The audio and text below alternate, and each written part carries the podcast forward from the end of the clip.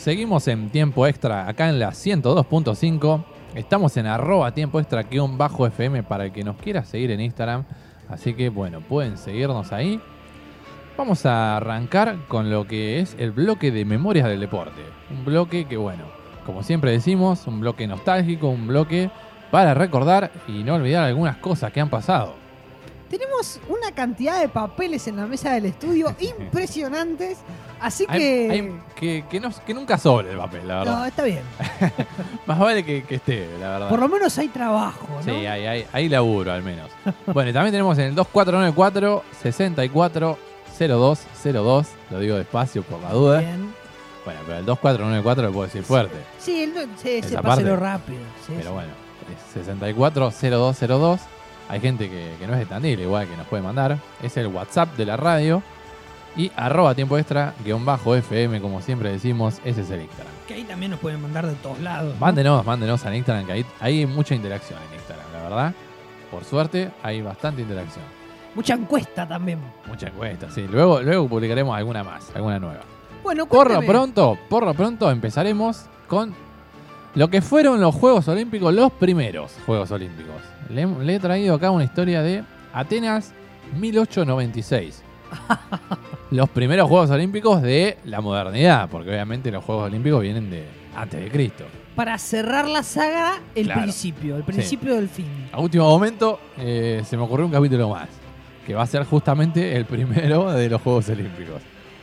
241 hombres habían participado, no participó ninguna mujer, que como dijimos en el anterior programa, fueron eh, al siguiente. Que, como dijimos, incluso en, la historia que subimos, la publicación que subimos a Instagram, bueno, ahí tienen las curiosidades de los Juegos Olímpicos. Bueno, eh, una era esta, por ejemplo. Eh, los atletas se costeaban todo.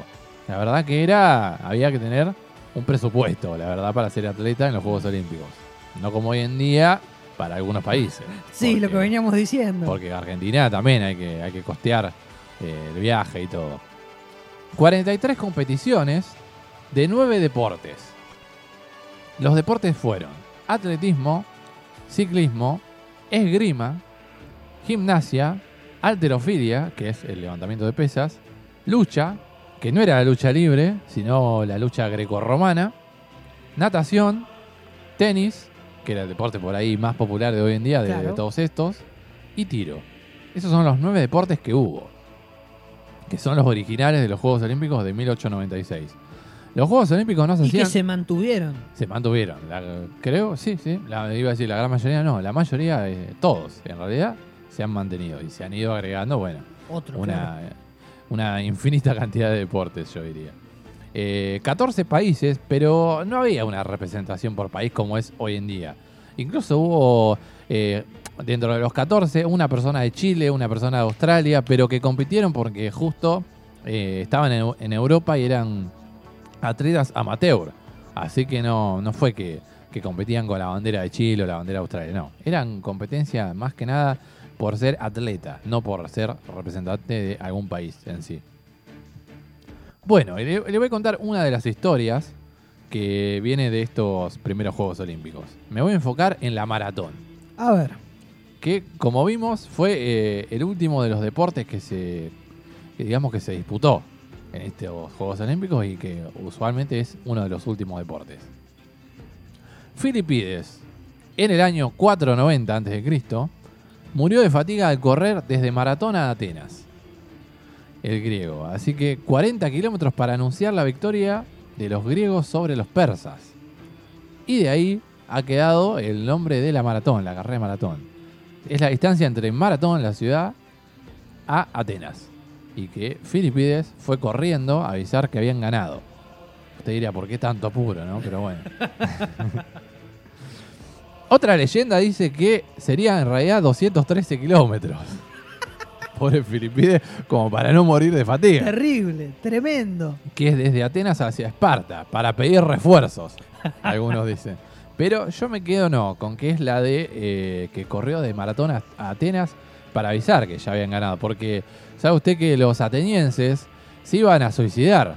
Se iban a suicidar todos porque pensaban que iban a venir los persas en barcos a, totalmente a destruir todo. Y bueno, y, y todo eso de digamos, de cosas que pasaban en la antigüedad que no vamos a nombrarlas porque son un poco fuertes, pero que iba a ser lo peor. Entonces, bueno, iban a suicidarse. Entonces vino Filipides a avisar, no, bueno, ganamos, ganamos, le ganamos a los persas y corrió 40 kilómetros.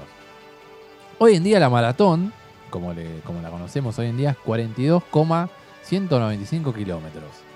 En este caso, en Tokio 2020, al igual que en Río de Janeiro, la ganó Kipchoge, el Kenyatta, en un tiempo de 2.06.32.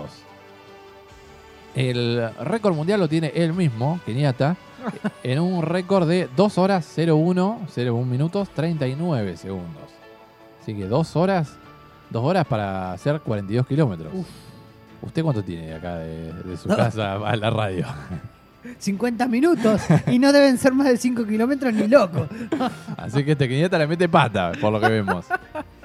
Bueno, y también quería. no me hizo a mí como bueno, pero es una distancia bastante bastante larga. Y son 45 o 50 minutos a la radio, imagínese, ¿no? Bueno, para tener un, poco de humor. yo creo que eh, los 42 kilómetros me tomaría por lo menos un año. Por lo menos, por lo menos. ¿Sabe usted que hubo dos argentinos que nos representaron? Dos argentinos en lo que es la, la rama masculina. Eulario Muñoz salió en el puesto 31 con un récord argentino de 2 horas 16 minutos. Uf. 2 horas 16 minutos para hacer 42 kilómetros. Es una locura. Y Joaquín Arbe también tuvo un gran tiempo, puesto 53, y tuvo 2 horas 21 minutos 15 segundos. La verdad. ¿Puesto? Puesto 53. Y no hay tanta diferencia en cuanto a los minutos eh, con los primeros puestos. Usted eh, vea que hubo de Eulario, que fue el puesto 31, 8 eh, minutos, nada más, a lo que al ganador. 8 minutos. De 42 kilómetros, 8 minutos tardó nada más. Y hubo 30 personas antes, una locura. una locura absoluta, tremendo. Por eso, para cobrar un poco de dimensión de lo que es la, maratón. y de récord mundial, estuvo a 15 minutos. A nada. A nada. A nada. A lo, que tardo yo en, ir a mi trabajo, por ejemplo. nada. Es un ratito. Eh, bueno, también quería decir que fue justamente el día del maratonista olímpico argentino. Que se da, ¿sabe usted por qué? Porque en Los Ángeles 1932 ganó Juan Carlos Zavala la maratón olímpica. Un argentino ganando la maratón. Con un tiempo de 2 horas 31 minutos. En Londres 1948, Delfo Cabrera también ganaría la maratón, el mismo día exactamente, 2 horas 34 minutos. Por eso es que eh, se conmemora el Día del Maratonista, acá en Argentina, por, eh, en honor a Zavala y a Cabrera. Luego, en Helsinki 52, se dio la medalla de plata para Reinaldo Gorno, con 2 horas 25 minutos, bajando el récord argentino en ese momento. Así que eh, algo bastante sorpresivo que muy, muy... Eh, la verdad hubo hazañas eh, muy buenas en lo que es la maratón olímpica, que es un deporte clave en los Juegos Olímpicos. Sí, sí. Así que bueno, cerramos acá la historia. Muy buena, ¿eh? estuve buscando, por lo menos. Así que bueno, espero que, a los oyentes les hayan gustado cualquier cosa. En arroba tiempo extra bajo FM pueden escribir ahí su opinión. Bien, yo le voy a hablar de algo un poco más actual, por lo menos, ¿no? En el fútbol hay millones de futbolistas y dentro de ese inmenso universo hay unos pocos elegidos que logran traspasar la frontera y llegar al grado de idolatría porque la gente los identifica con la camiseta del equipo del que son hinchas. A veces alcanza un gesto tan simple como besar un escudo, pero la inmensa mayoría de los que traspasan ese umbral lo logran con una identificación de años defendiendo los mismos colores. Lionel Messi, de él vamos a hablar, es uno de esos casos. Desde niño adhirió a su piel la camiseta del Barcelona. La gente no lo identifica con otra blusa a nivel de clubes. Pero en un abrir y cerrar de ojos, todo terminó. 20 años después. Messi se va del Barcelona y su salida generó un impacto mundial, absolutamente mundial. No es la primera ni será la última, de hecho, hay algunos casos que fueron de impacto mediático interno, como en Escocia, donde se da una particularidad eh, en la rivalidad clásica entre los católicos del Celtic y los protestantes del Rangers. Allí se dio el caso de un jugador llamado Maurice John Johnston, conocido como Mo Johnston, un católico, un católico que rompió la historia al fichar por los protestantes. Desde principios del siglo XX había una especie de pacto no escrito que impedía al Rangers contratar católicos. Para que tengan una idea, ni siquiera podía contratar empleados católicos. Pero con Johnston se rompió toda regla. Cuando se desembarcó en el club, innumerables socios quemaron sus carnés. Un claro ejemplo del impacto que generó aquella decisión tomada por Johnston. Bueno, a raíz de este ejemplo vamos a repasar hoy algunas de las salidas futbolísticas de sus clubes que conmovieron al mundo futbolero. Vamos a contar algunas por razones de tiempo, porque hay varias, ¿no? Bien. La primera es Diego Maradona de Napoli, que se lo ha asociado en estos días a lo que pasó con Messi. Claramente tiene algunas cosas que ver. Hay gente que está contenta que se fue Messi del Barça porque cuando el Diego se fue del Barcelona salió campeón del mundo. Ojo. Ojo. Podemos soñar. La idolatría de los napolitanos por Maradona traspasó las fronteras futbolísticas y del deporte. Fue una lucha de clases. Diego fue la bandera de los pobres del sur de Italia. El 5 de julio de 1984 debutó con la camiseta celeste y con el paso del tiempo esa fecha fue declarada como el Día de la Lealtad a Maradona, para tomar dimensión. En 1991 el argentino fue sancionado 15 meses por un control eh, antidoping que le dio positivo. Para cumplir la sanción, el jugador decidió salir de la locura de Napoli. Cumplida la pena del club, Napoli le pidió que volviera. Toda la ciudad lo esperaba con los brazos abiertos, pero Diego se negó a volver y decidió fichar por eh, el Sevilla de España. Napoli no autorizaba el pase, por lo que debió intervenir la FIFA para destrabar el conflicto. Los napolitanos lloraron, incluso hasta hoy lo lloran, eh, la salida de Diego, que hoy ya no está con nosotros. Pero esta, eh, este es un ejemplo que conmovió al fútbol mundial y global la salida de Maradona del Nápoles, ¿no? Otra que podemos contar es la de Luis Figo del Real Madrid. La salida del jugador portugués de Barcelona causó conmoción.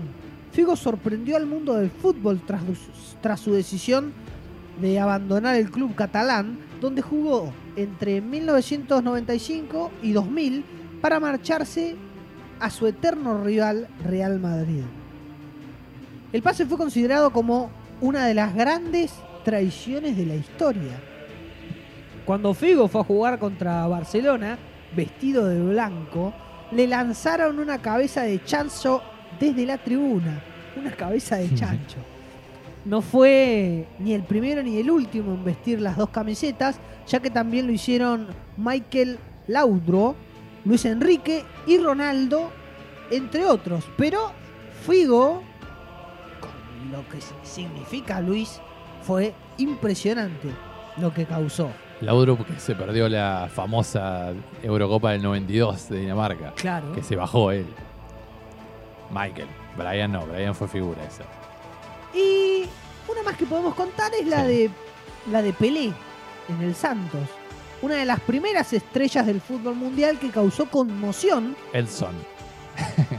cuando cambió de club fue Pelé.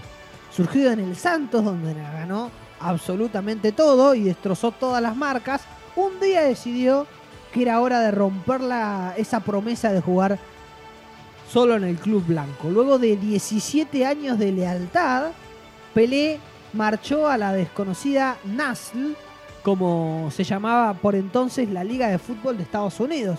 hoy la MLS. Pelé fichó por el Cosmos de Nueva York, donde tuvo una donde tuvo como compañeros algunos uruguayos.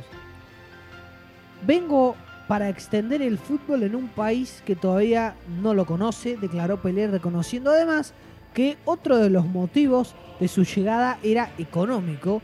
Tengo que pensar en mi familia, declaró Pelé, que imagínese 17 años y marcharse también generó un, un gran caos a nivel mundial. Vamos con la última, vamos con la última, que es la de Luis Suárez del Barcelona. Una un poco más acá, más contemporánea, pero fue otra de las bombas que estalló en Barcelona en la última temporada. Fue la traumática salida de Luis Suárez, el delantero uruguayo, fue dejado de lado por el técnico holandés Ronald Koeman. No hay que olvidarse de ese detalle. No se le extendió el contrato y marchó a Atlético Madrid. Su salida no cayó bien en su amigo Messi, Lionel, y mucho menos en los hinchas que elevaron sus quejas a la directiva.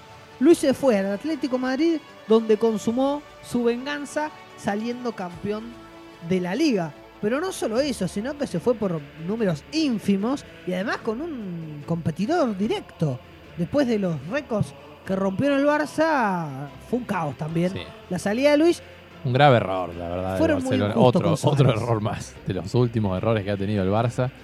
Así que bueno, han pasado. Eh, este también le compete a Bartomeu. Sí, sí, este, sí, Esto que pasó con Suárez, ¿no? Han pasado las salidas, una de las salidas recordadas, digamos, en este Memorias del Deporte, a cargo de Julián López. Y bueno, nos vamos a una pausita.